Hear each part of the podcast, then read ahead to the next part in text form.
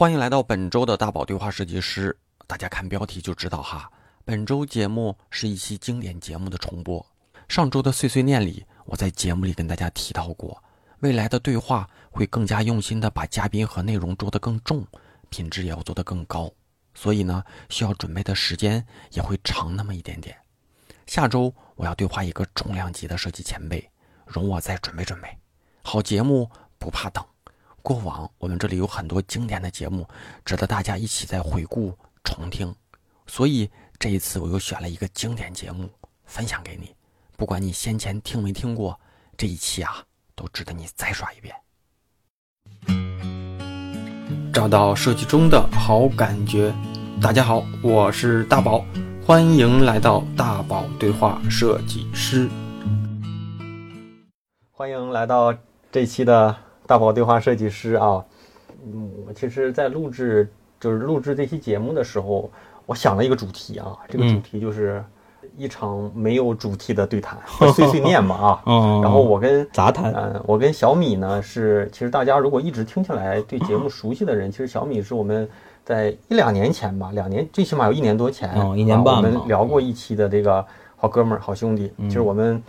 我俩今天碰面还还在说说我们是。平时不联系，但是见到的时候又感觉特别亲切的朋友。对对对。然后，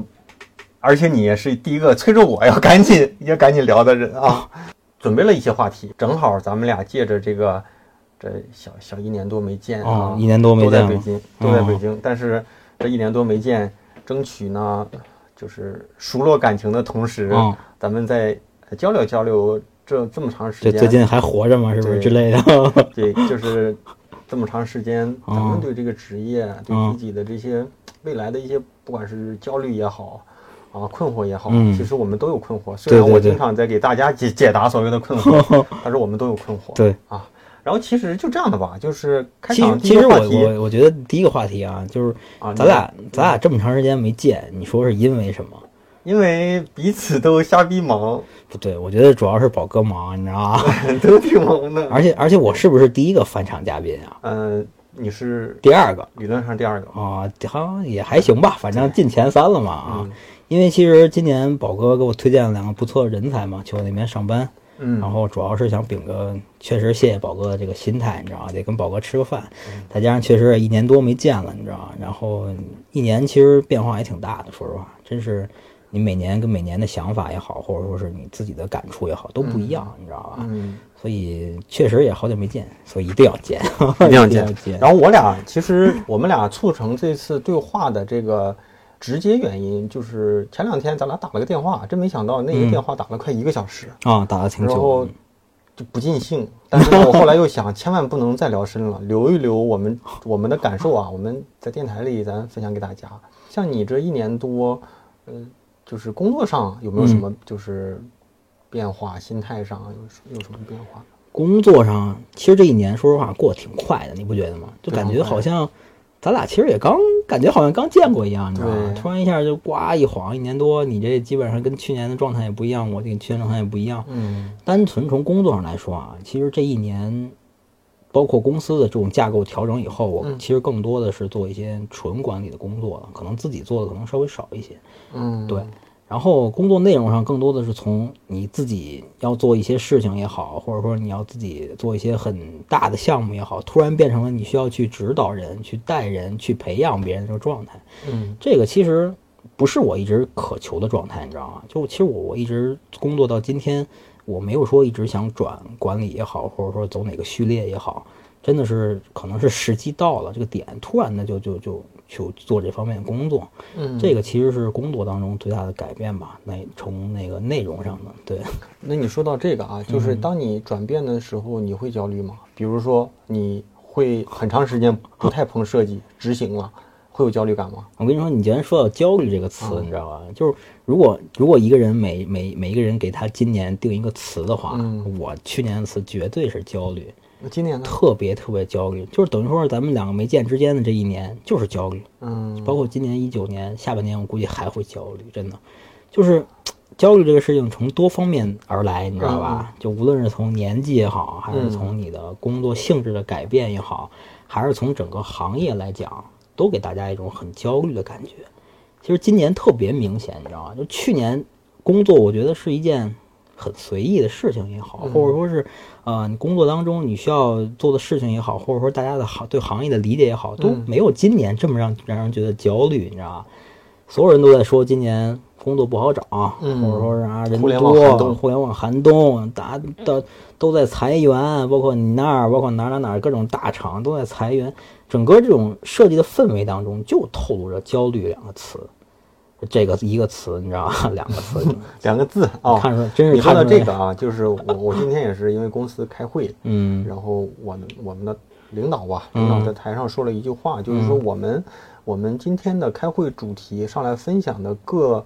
各团队的负责人啊，嗯。我们的核核心的分享的关键词是我们的成果是什么，嗯。而不是我们是什么，我们做了什么，嗯。我们是什么和我们做了什么能够极大的缓解你的焦虑，哦，但是这个都是表象，其实我们更在意的是本质。嗯。不要说你啊，你多么辛苦，过了干了哪些辛苦活其实说的挺戳心的。嗯。然后我会发现，我们大部分不管是呃身边的设计师，嗯。甚至我们自己，嗯。我们在汇报的时候，或者说我们在自我梳理的时候，都会说，哎呀，我今年做了这个，做了那个，做了那个，为了为了什么？为了证明，因为我们没做成什么而找借口。哦，对对其，实是不是？其实我觉得这事儿挺多心的，所以宝哥觉得最近焦虑吗？一直焦。一 而且你要是能看到，就是我这我这白头发多了好几根儿，啊，就是尤其是第一根冒出来的时候，我就感觉我操，我我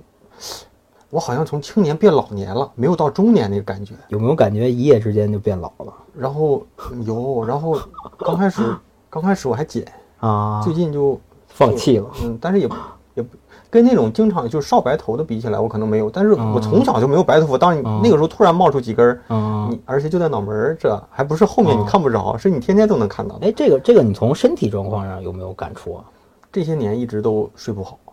睡眠质量下降，睡眠不好，一直都不好。然后这是第一啊，第二就是，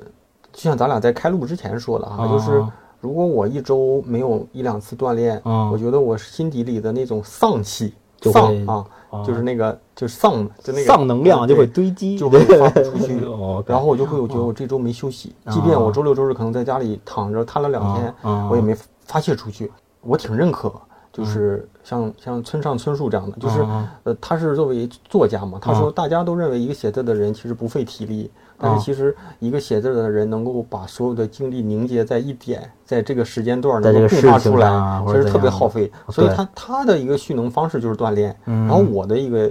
就是，我觉得我的一个蓄能方式也是啊，然后然后就像上周我就觉得一周都没有时间去锻炼。啊啊。然后，但是我现在有一点点、一点点的一个小习惯，就是，啊。呃，比如说，就前两前两年有一本书叫《微习惯》，啊就是你可以把你那个锻炼目标设定的很小，比如说你一天就做一个俯卧撑，哦，你就会发现你做一个一点都不费劲儿，那我做都做了，我就再做几个嘛。所以我说是拆解一些目标嘛，嗯不是。拆的更小是吗？还而是我我不是不是拆解目标，而是呃，我我要找一些小理由让自己动一动。哦 那比如说我之前就是说我每天就做十个吧，但是哦我是一个常年保持运健健身什么的，我发现做十个太轻松了，哦那我就做二十个吧。OK 结果做完二十个，我就发现啊我花了好像十几秒、二十几秒就做完了。啊但是其实做到三十个还是挺累的嘛。啊但是呢，我就会发现早早上做个二三十个，晚上做个二三十个，其实一天五五五六十个，呃你说少不少？好像也也也不少。就算起来好像也也确实不少。然后嗯你要这种就是能够就是可能从心理上会告诉你，你今天也有一点点锻炼这是我一个缓解焦虑的方式。就是就是你知道你你宝哥，你最让我佩服的一点是什么吗？嗯就是很多东西你可以坚持下来，你知道吧？我以前没觉得，但我现在觉得还还好。哎，不是不是，就是任何事情在我看来，其实都有一个过程嘛。嗯就可能有些人确实刚开始能力不不强，嗯或者说是你某些事情对你来说没有那么的有有兴趣也好，或者说是有一些动力也好，嗯但是这个世界上最难的事情就是一个坚持，你知道吧？这个我以前觉得是一个特别小的状态，但是慢慢慢慢，你当你觉得这种事儿没有什么，但是你自己去做的时候，你就发现我操，坚持这个事儿太难了，真的，我觉得这个事儿太伟大了。我跟你说，嗯每一个坚持的人都应该会有好的结果的，真的。那个，就今天我在跟昨天吧，昨天昨天、嗯昨天我在跟一个两年前就打过招呼要聊电台的一个哦前辈啊，嗯然后再说我说咱俩是不是该聊了？他上来就说你现在还在做电台啊？啊我突然发现，就是大部分人选择，就是呃，我这可能说跑题一点点啊，就是很多人就会说，哎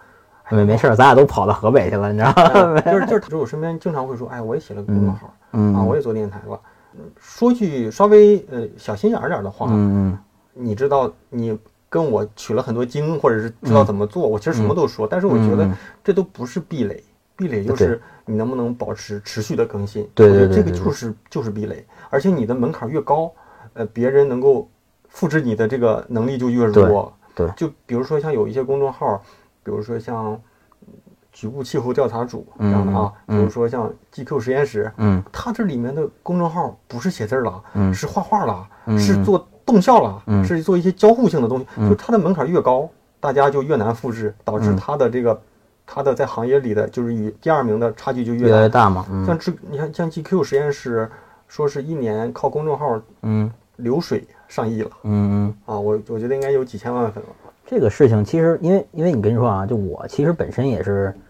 算坚持的人，你知道吧？嗯包括我自己画点东西也好，就是这个事情，在我最开始其实目的很单纯，就可能就跟你做电台一样，就是嗯无论是你喜欢也好，还是说你觉得呃一直做下去会有一些什么也好，这些都嗯咱们都抛开不谈啊。但是本身呢，刚开始可能我的理念特别简单，就是我现在这样，可能我坚持个五年，坚持个十年，我总能有一天赶上大部队嘛，对不对？嗯就是，嗯反正人家都在跑，我我就溜达着就好了。然后，呃，我可能用时间来抹平一些东西，这是我其实最开始最初的想法，就是我觉得我可以不算太成功，就是也不算怎么样。再说我我一直觉得画的挺屎的啊，或者怎样的，但是其实跑了两年下来，我能感触到两年前跟我现在的差距，或者说是区别，或者说是进步也好。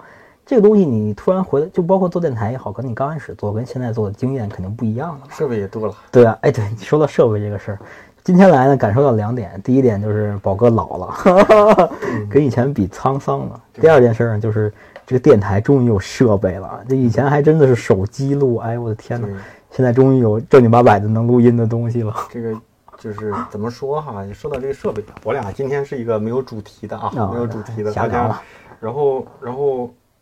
也也也是在前几期节目里跟大家也也透露过，就是近期吧，七月到八月，陆陆续续的内容会同步到站库上。嗯站库在网易云音乐、喜马拉雅这一路更新下来，有无数的人一边骂着一边听。肯定。到后来呢，就大家就不挑我音质了，大家就说，既虽然音质不好，但是我能听清楚说什么。有趣，所以大家就慢慢的，我觉得也理解了，但是我也嗯慢慢也注意了，因为早期我是觉得我能把这录出来啊，就不错了对就不错了啊对你也没花钱，我也不挣钱，大家对吧？咱俩所以就互相担待嘛。对但是但是你说放到账库上，第一呢，就是他可能有短时间内有很多人没听过，嗯，所以我觉得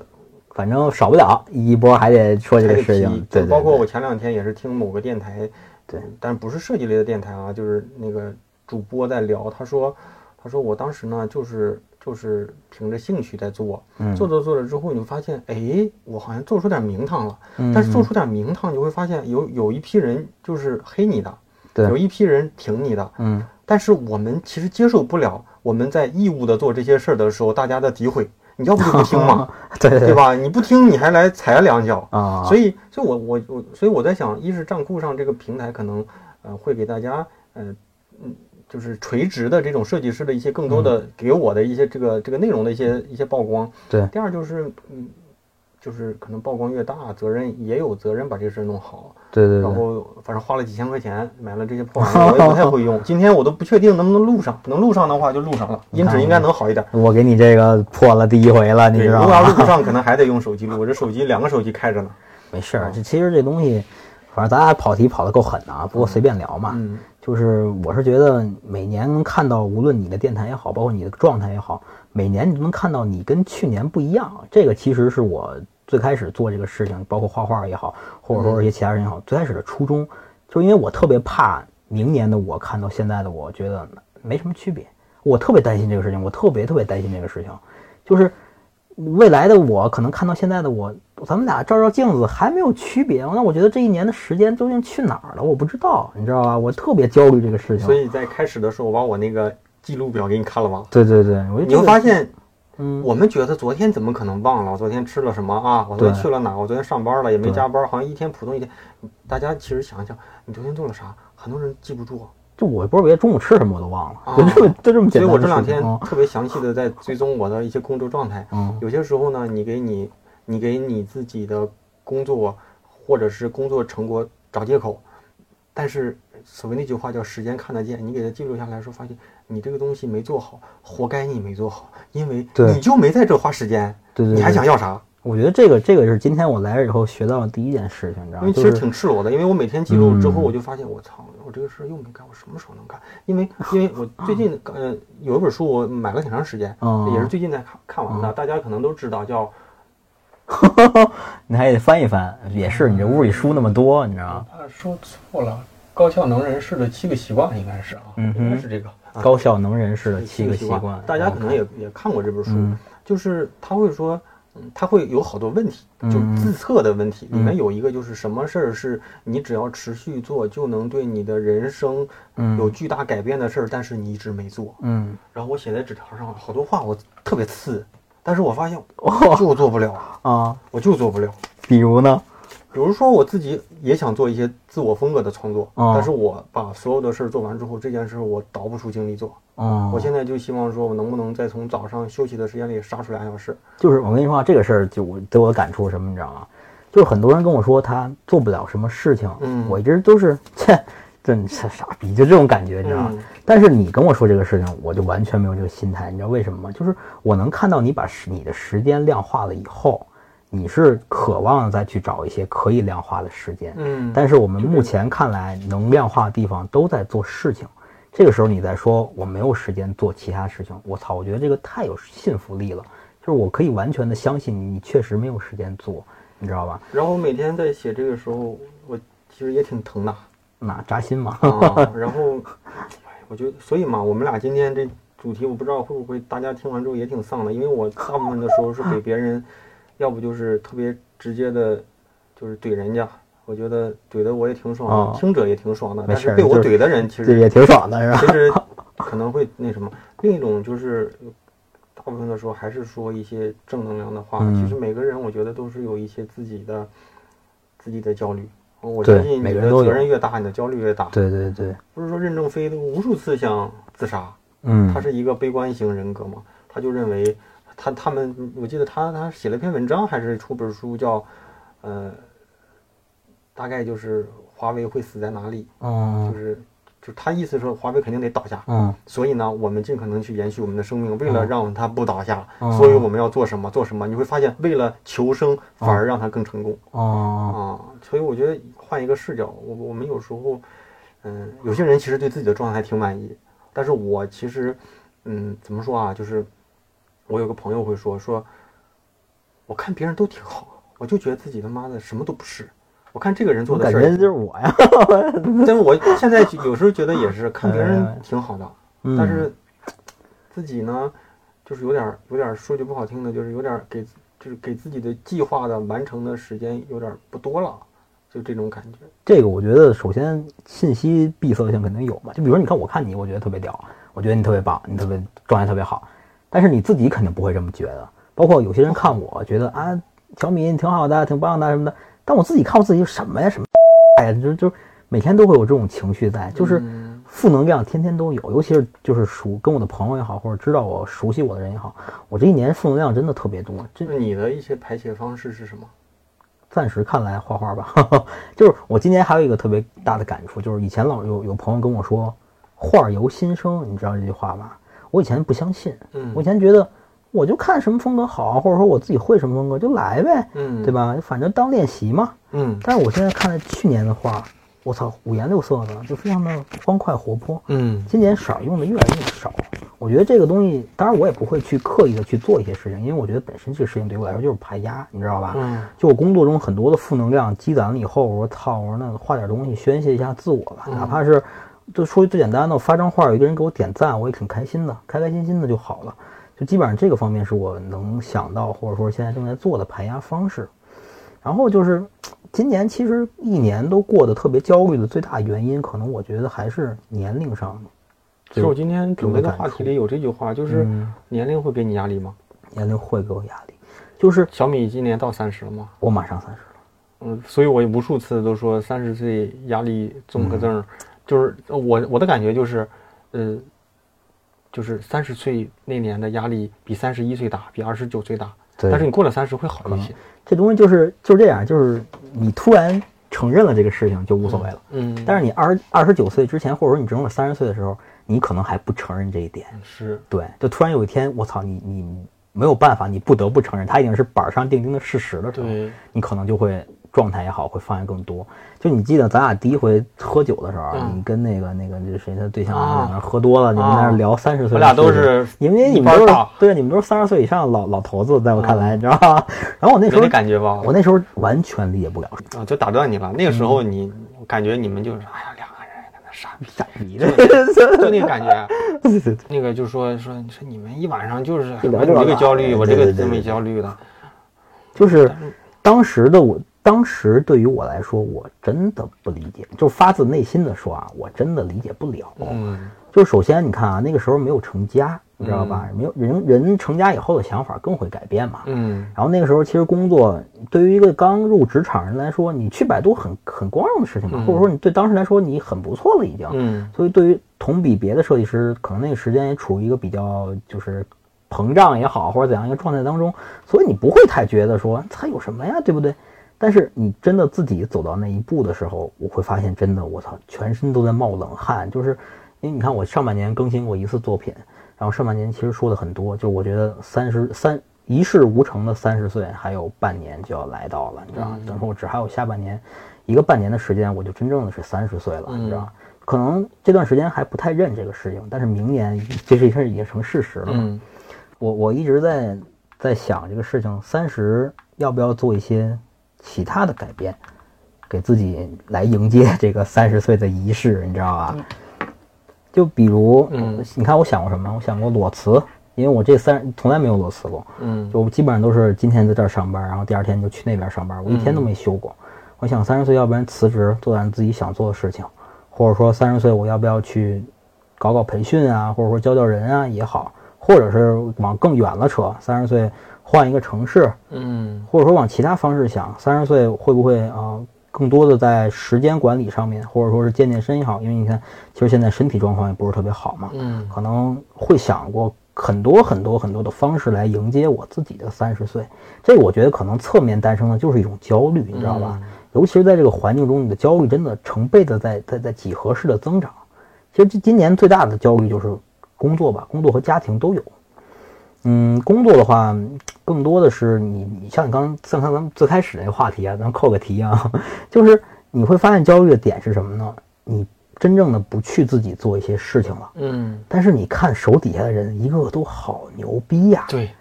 我操，九六年的孩子，九五年的孩子做的，我觉得完全不比我差。对，我不明白我比他强在哪儿，我可能比他多活了几年而已，你知道吧？我我就我就只有这一点感触。当然，你看我我们那边其实招人的要求也严嘛，像嗯像大宝哥推荐两个很优秀的设计师，嗯我觉得两个人都非常棒啊，嗯无论是绘制能力也好，还是一些当然可能沟通弱一些，但其他能力我觉得真是一个非常棒的设计师。你看到他们在做事情，在什么那种热情，我相反就会给你带来很多的焦虑。你说我操，我操，我这个焦虑焦虑是这样的，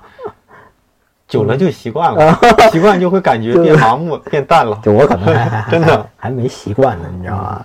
哎呀，反正今年确实在工作方面会有更多的焦虑，包括一些啊、业绩上也好，或者说是一些人力上的压力啊，这个东西以前没有感受到，你知道吧？就以前其实我在做专家型的设计师，或者说是高阶设计师、执行设计师的时候，其实更多的不会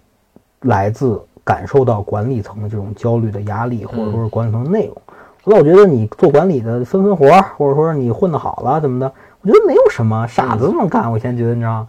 但是你妈你真的自己干，你发现很多事情，你从底部设计师向上推动的压力，然后你的顶层向下排挤的压力，嗯整个我的两边都在受着各种各样的不同层次的冲击，你知道吗？就可能，哎，想法也好，理念也好，都会每年都发生很不一样的改变。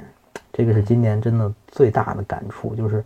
以前从来不会这么想，就以前我觉得当一个快乐的傻小子特别开心，你知道吗？但是嗯你说说说，其实像那天咱俩通话的时候，你你你你跟我说了一句话，你说你说我最近呢开始看书了。哎，对他，说这个事儿呢，如果按照以前，我我觉得自己都像傻逼一样。就你看但是你现在也开始看书了，你你觉得这块儿的变化是出于什么呀？就你看上次咱们见面，其实也聊了书了嘛，嗯对吧？然后我也很直观的告诉你，我其实不是一个看书型学习的人，嗯我更多的是愿意沟通，去跟别人聊，吸取更多的知识。比如说见宝哥也好，或者说见一些我认为很棒的设计师也好，跟他们去聊，理解他们的理念。嗯然后那个技能方面，其实我更多的是钻研型嘛，就比如你自己努力的去做一些事情。然后书这个媒介，其实一直对于我来说都是多余的，就因为其实现在行业来讲，不，现在的时代来讲，互联网很发达嘛，所以我以前是绝对不会买书看的，你知道吧？我觉得这个，说实话，我觉得这事儿特别傻逼，嗯就是老子他妈上了那么多年学都不看书，你让我现在看书，死不死啊？你知道吧？就我以前一直觉得这种状态，但今年真的我会发现自己会买书看，倒不是说是你真的有多想看，说实话没有，嗯，但是这个我觉得更多的原因来自于你很焦虑，你渴望吸收到更多的东西了。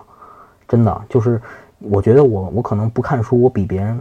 慢了一些，或者说我比人有一些短板了。就其实你看，呃，自己去研究自己的作品啊，或者说是在视觉层面，我一直在做事情，嗯但是其他东西我都不会涉及到，所以我我觉得我可能渴望去吸收更多的知识，我就会买书看。然后今年还有最大感触是什么呢？就是以前我是一个特别爱玩游戏的人嘛，嗯然后包括从小一直让我爸臭揍，也是因为学玩游戏嘛。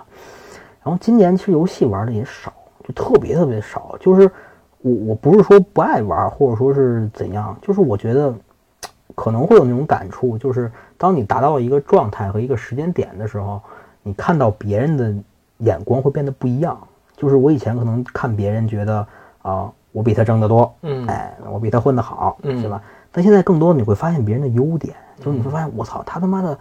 画的挺棒的，就就假如说他一直照这个状态跑，可能五年以后就没我啥事儿了，你知道吗？所以更多的会看到别人不一样的地方，然后变相的反而又给自己增加了一层压力在上面，所以可能会会去买书看。我觉得操，太可怕了。其实我告诉你啊，还有一点，其实你可能自己意识不到，嗯就是呃可能身份上的一些，呃，认知上的一些变化吧。比如说啊，过去我认为你是属于艺术家型设计师，艺术家不用看书，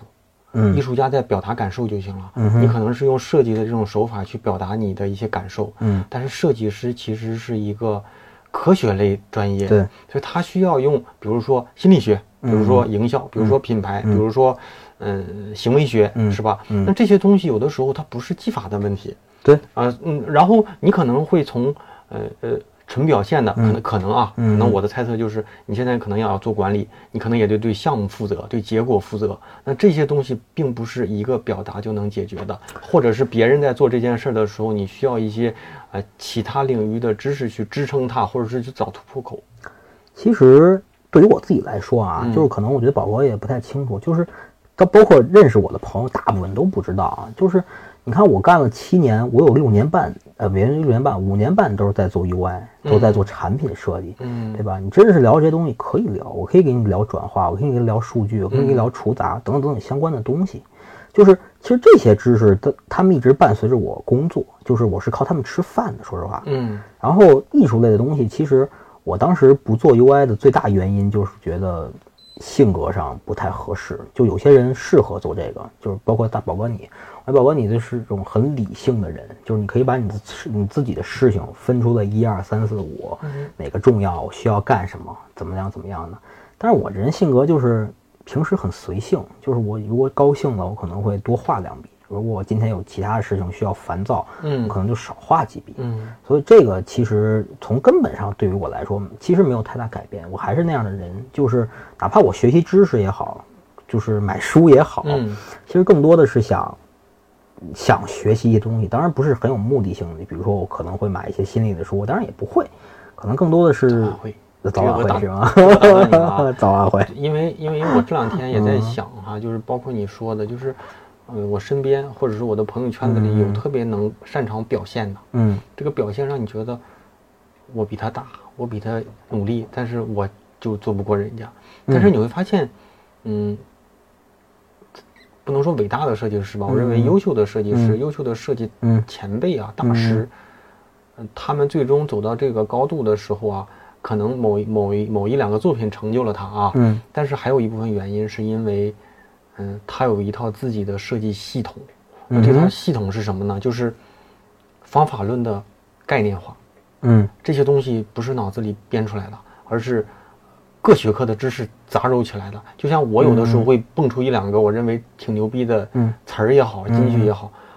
这些是可能可能这些不是哪些书上写的，嗯，就是我可能看了这么多，哎，就能蹦出来。但是但是就是这样的，而且有的时候你会发现，你越学习你越无知，哎，这个不学习你还不觉得自己无知，就是这这这个其实我感触也特别深，你知道为什么吗？就是以前你老觉得你自己怎么样怎么样，你知道吧？就这个东西不是说，嗯，我我个人也好，就每个人肯定会有他膨胀的阶段，包括你干这么长时间，你肯定也会知道。就是以前老觉得自己还可以，或者说还挺好，你知道吗？但是你会发现，每年你你接触的人越来越多，你能看到的事情越来越多，你就会越觉得自己渺小，你知道吧？真的真的就是这样。就是最近还有有些朋友老跟我聊嘛，就是。因为我其实今年说过一些话，就是比如，嗯，我觉得我不够爱设计，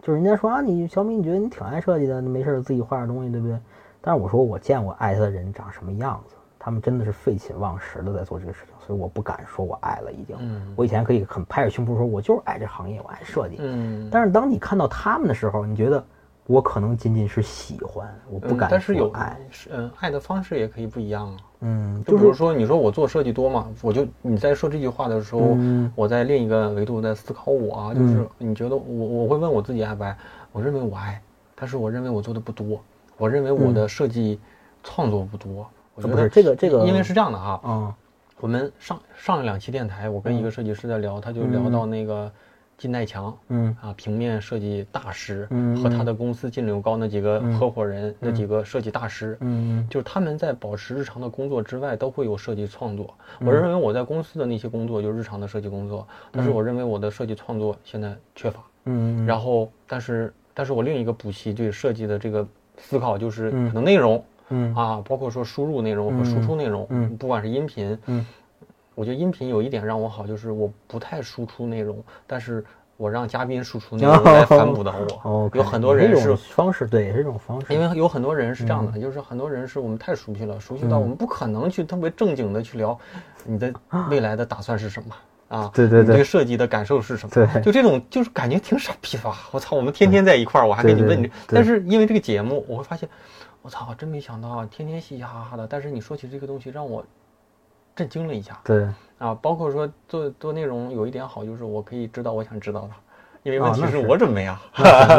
所以这是一种方式吧。这个其实没有没有那么片面啊，就是我说的所谓的爱也好，或者付出能力也好，这个其实对于我来说，不单单指的是一种对视觉的表现也好，或者说一种作品的创作也好，嗯，我觉得这个完全就是没有那么绝对性，因为其实在我看来。宝哥做这些所有的事情，都是在为设计本身服务，嗯，为设计本身去增加你的这种竞争力也好，或者说知识储备也好，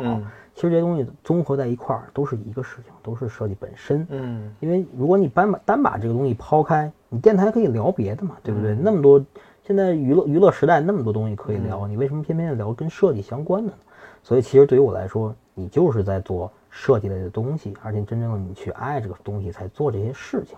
所以这个本身其实跟创作本身也没有太大关系嘛，因为你看，其实啊，最近还有一个最大的感触什么？因为上周就是上周，因为也去站库那边聊了聊嘛，包括我突然就那天聊完，突然又想起来电台这个事情，你知道吗？就赶紧过来跟跟你聊一聊。就那天其实给我的感触挺大的，说实话，就是因为我这个人其实平时不太说。参与一些社交类的设计社交其实少，嗯，说实话，就因为我的理念一直都是，我去听你逼逼，我不如做几张图，这是我从做设计到现在一直坚持的底线吧。嗯，就是我不太愿意花太多的时间去，因为我一直抵触就是大家不要把设计玩成社交嘛。嗯就我觉得这个事特别傻逼，你知道吗？就是你非要把设计玩成社交是件很二的事情。就是社交这个东西是人处在一个平等的状态下才能有社交嘛。就比如说，你看，我认为宝哥很牛逼，宝哥认为我小米还行，这样咱们才可能坐在这儿去聊一些更深层次的东西。就你跟别人就会鼓掌哇，牛逼，大神好溜啊！你你们之间不可能有社交的，对不对？所以其实我更愿意去追寻一些平等的社交，在你自己能力达不到一个高度的时候，更多愿意去丰富自己，来能诞生一些啊更平等的机会，或者也好，或者沟通的机会也好。但上周去呢，其实你知道最大感触什么呢？就是我觉得大家都真的都挺难的，就是其实他们。最想聊的事情是什么？你知道吗？嗯就是就是推荐机制这个事情。我不知道你可能不玩战库，不太了解。嗯嗯就是，呃，很多人没有被推荐，然后他觉得他自己做的很好，嗯但是他就没有被推荐到首页也好啊，或者怎样，他们就会诞生很多负面的情绪，喷啊、骂呀，或者怎样的。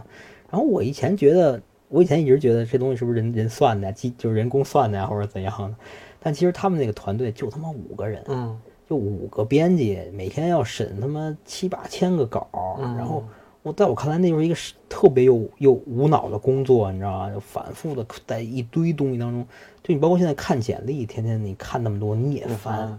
而且在那么多种参差不齐的作品当中挖到你自己操觉得大大家认为好的事情，特别特别辛苦，真的，我觉得他们太他妈不容易了。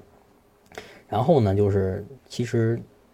最让我还有一点就是，他们真的是喜欢，我是觉得喜欢和爱这个行业。你指的是站库的人还是设计师？包括我认为好的设计师也好，或者说站库那边编编他们的编辑团队也好，嗯就我能从我认为牛逼的人一点就能看到他们喜欢这个东西，就是爱这个东西。包括我看宝哥一样，我是觉得你真的喜欢爱这个东西，你才能做到今天，或者说你才能有今天的成就也好，或者高度也好。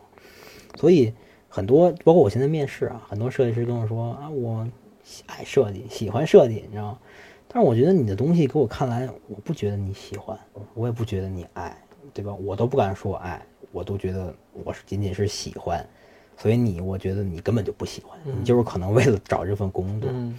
然后跟那个主编聊，他说其实对于现在的设计师也好，感觉跟以前的设计相比，大家没有那么的为了设计本身追求也好，执着也好，每年都在变弱，包括从他们能看到的上传的东西也好，或者怎样的，能感受得到。我觉得这个其实也是慢慢社会浮躁也好的原因带来给设计师带来的原因吧。其实，嗯，你说这个哈，我在想，其实就包括你说那个推荐机制啊，嗯我脑子里想到的就是，可能有点鸡汤吧，就是罗振宇那个时间的朋友，嗯，就是你别太急于求成，你东西做好的时候，就早晚这个机会会来，对对对对，因为你不是想着这一年两年做设计，对呃一次两次的成功，而是可能你把这个时间拉长，就比如说你你想做到五十岁，对你你对吧？你到四十岁的时候，这这也来得及。我我嗯，为为什么我这么说哈？就是就是嗯啊，我再跑题一个吧，就是这个 没事儿，咱俩就从来没回来过，因为兄弟因为因为说实话，就是嗯不管公众号也好，电台也好，可能有一些同学。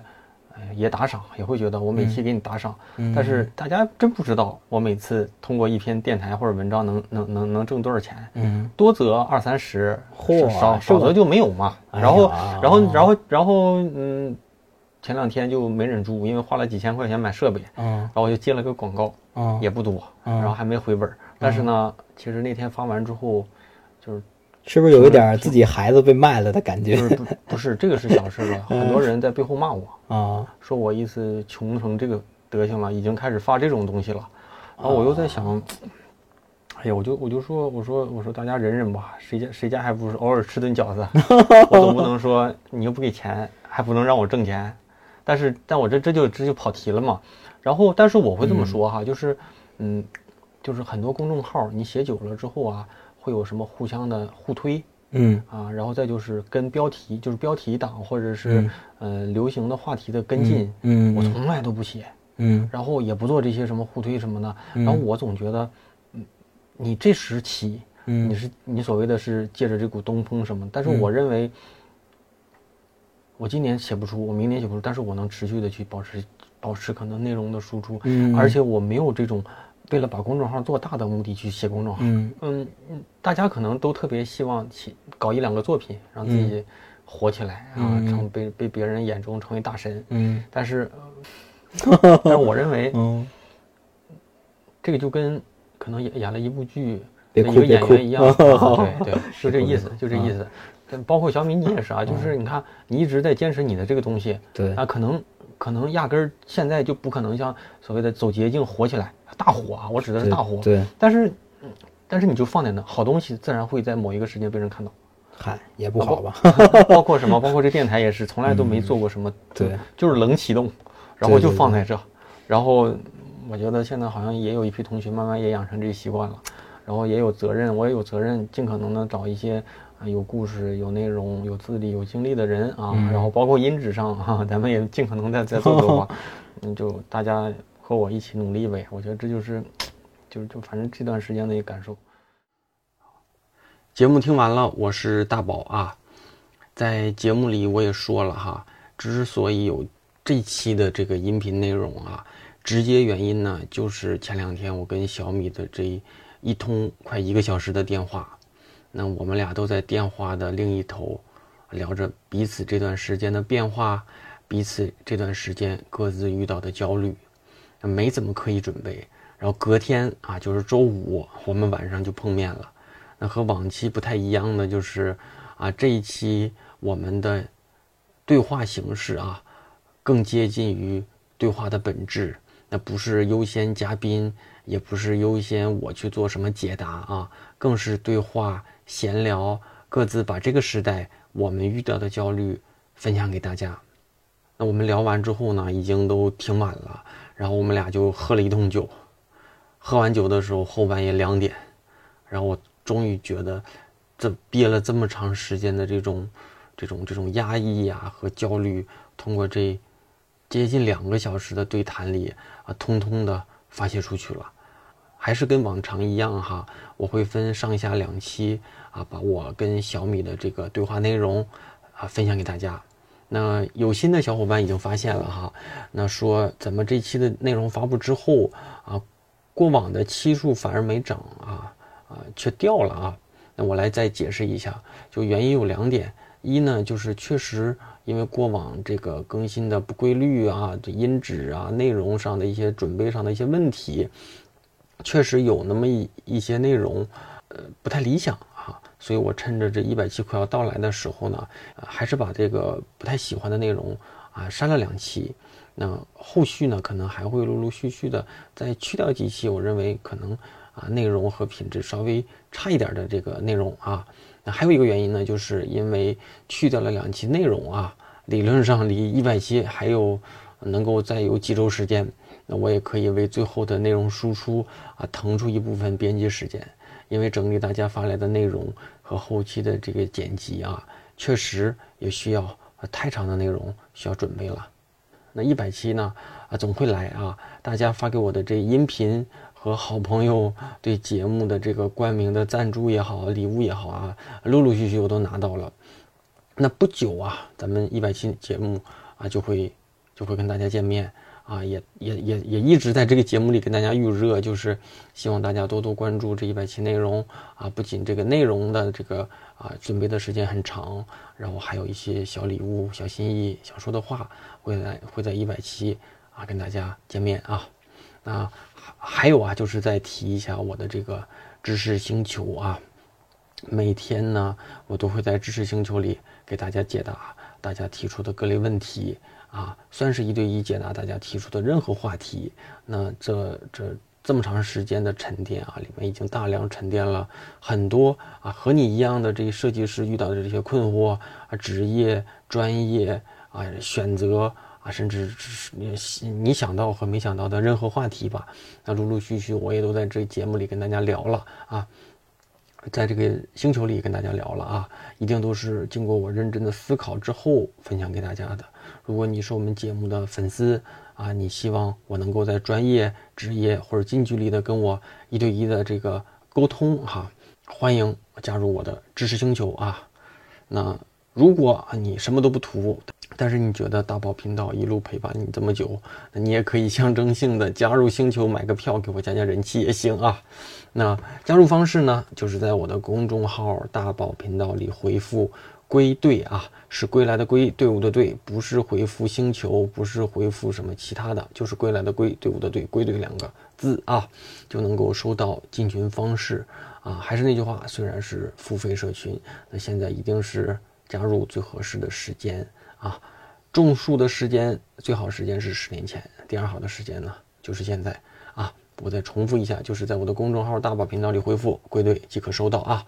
节目最后咱们再感谢一下每期愿意打赏的同学们啊，还要强调一下，虽然每期打赏的同学不多，那啊真心的感谢这几位同学的心意。除此之外啊，鼓励大家多多去留言评论，大家任何一种支持方式都是对我和这个节目能够做下去最好的。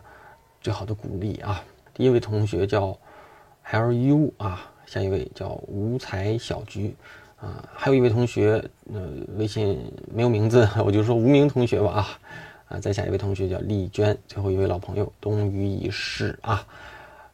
感谢大家，感谢大家，感谢大家啊！用适合你的方式去为我为这个节目做一份努力啊，让我们这个节目做得越来越好。那每周三晚上十点钟左右。啊，网易云音乐、喜马拉雅、荔枝 FM、蜻蜓，还有站酷会同步更新啊。那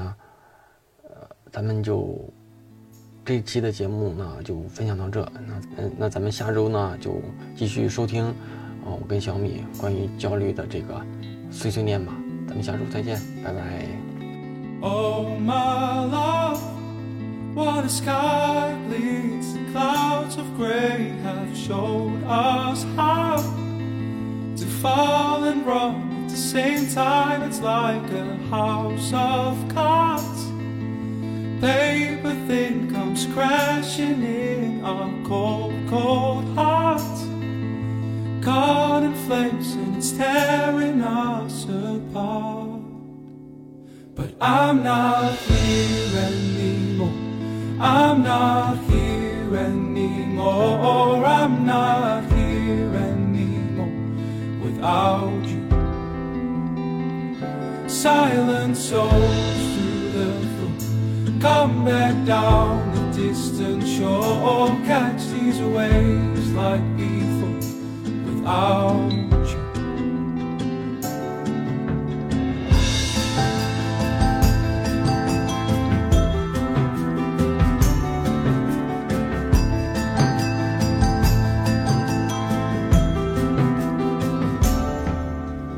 crystal lights rusted in a future covered up with lies wearing off on through these cold nights shallow frames of the memories we can't take but i'm not here anymore.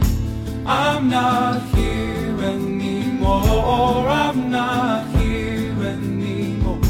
Without you oh silent souls through the phone come back down